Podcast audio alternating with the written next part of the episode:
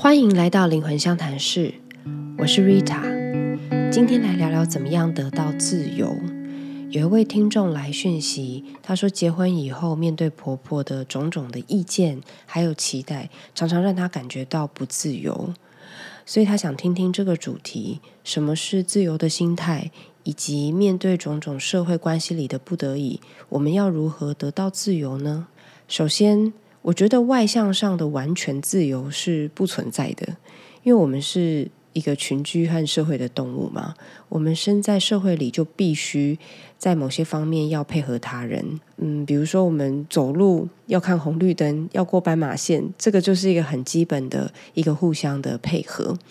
完全在社会上面横行霸道这件事情是不成立的。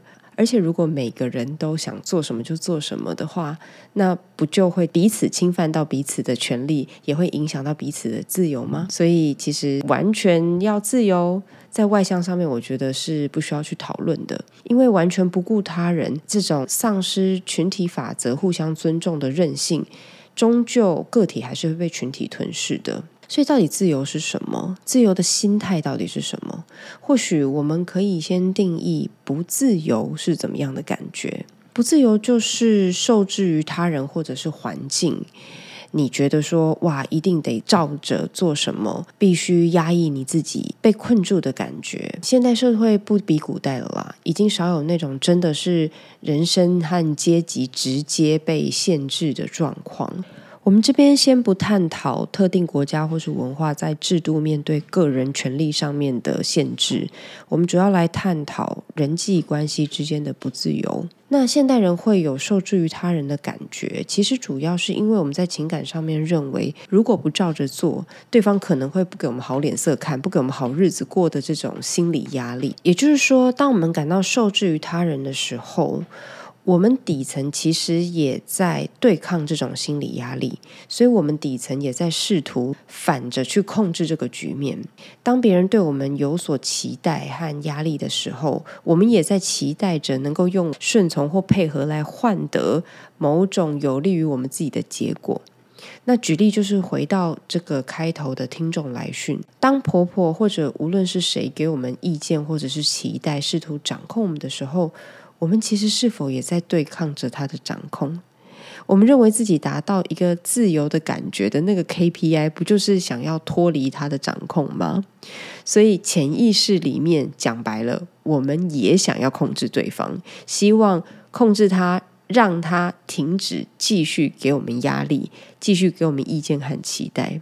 所以事实上是这个婆婆。或者是控制他人的人，有一个他自身的课题，才会企图掌控你；而你也有自身的课题，才会被他的企图掌控所勾动，而想要反抗这个掌控。掌控和反抗掌控只是一体两面，这都是不自由的感觉。说穿了，心才是真正的牢笼，不在于外向。而占星学上面其实也告诉我们同样的道理。呃，有关于自由的星座，大家应该都会立刻想到是射手座。我指的并不是太阳射手座的人，而是射手座这个星座本身的能量场。射手座它本身就接在天蝎座的后面哦。那天蝎座这个能量场象征着深层的情感连接，也代表隐含人性底层的期待还有控制欲。那占星学里面把射手座排在天蝎座的后面，这个顺序本身就告诉我们，如果一个人想要达到自由，也就是射手座的能量场，就需要穿过天蝎座的考验。